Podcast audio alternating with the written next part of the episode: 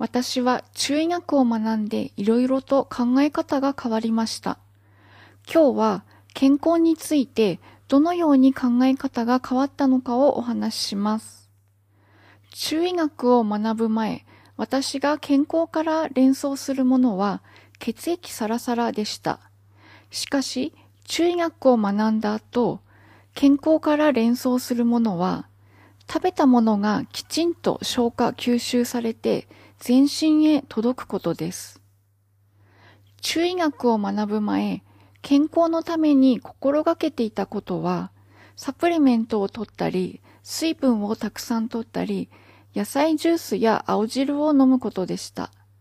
しかし、中医学を学んだ後、健康のために心がけていることは、食べたものがきちんと吸収される体にしてくれるものを食べることです。つまり、豆類やキャベツ、人参、大根などを積極的に食べています。例えば、植物で言うと、根っこ、根が大切ですよね。いくら良い肥料をあげても、根で吸収しなかったら植物は元気になれません。実はよくある不調、頭痛やむくみ、やる気が出ない、下痢、便秘などは、根本は食べたものがきちんと吸収されていないことが原因だったりします。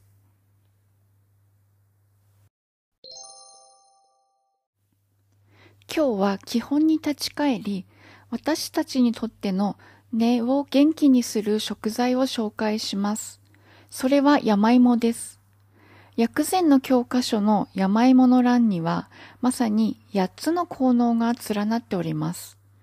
健脾、補気、治陰、順配、Y、腸中、液性、個人の8つです。何のこっちゃって思いますよね。この中で一番最初に来ている健脾、健康の健に火です。健脾というのが食べ物を消化する力を元気にする働きです。火は胃で噛み砕かれた食べ物を栄養豊富な水に変えて全身に運びます。火の力がないと食べたものは栄養になれず滞ってしまいます。そして質や炭という物質になってしまいます。ここで言う炭は全身どこへでも移動して私たちに悪さをします。悪い意味で火は痰の源と言ったりします。むくみの原因の一つは火が弱いことです。火は上に向かって動きます。つまり頭や目に栄養を与えます。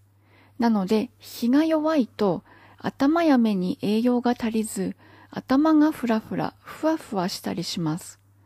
また上に上がる力が足りないので下痢をしたりお腹が張ったりします。ひどくなると内臓下垂といって内臓が下に下がってしまいます。火は血が血管から漏れ出ないようにする働きもあります。火が弱いと出血しやすいです。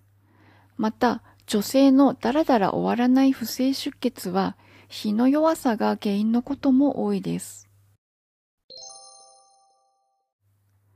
ここまでお話ししたように、火は上に上がる性質があります。ちなみに、胃は下に下がる性質があります。火と胃はペアのように考えて、火は上がって、胃は下がってうまくいっているんです。火が上に上がれないと胃は下がれません。逆も同じです。胃が下に下がれないと火も上に上がれません。ゲップが出るのは胃の木が下に下がっていない証拠です。一胃のバランスが悪いです。また、腎が先天の元と言われるのに対して、火は後天の元とも言われています。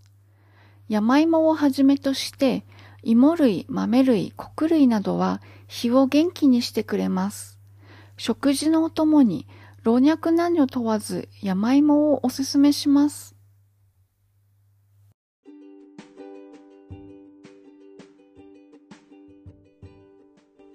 本日は聞いていただいてありがとうございました。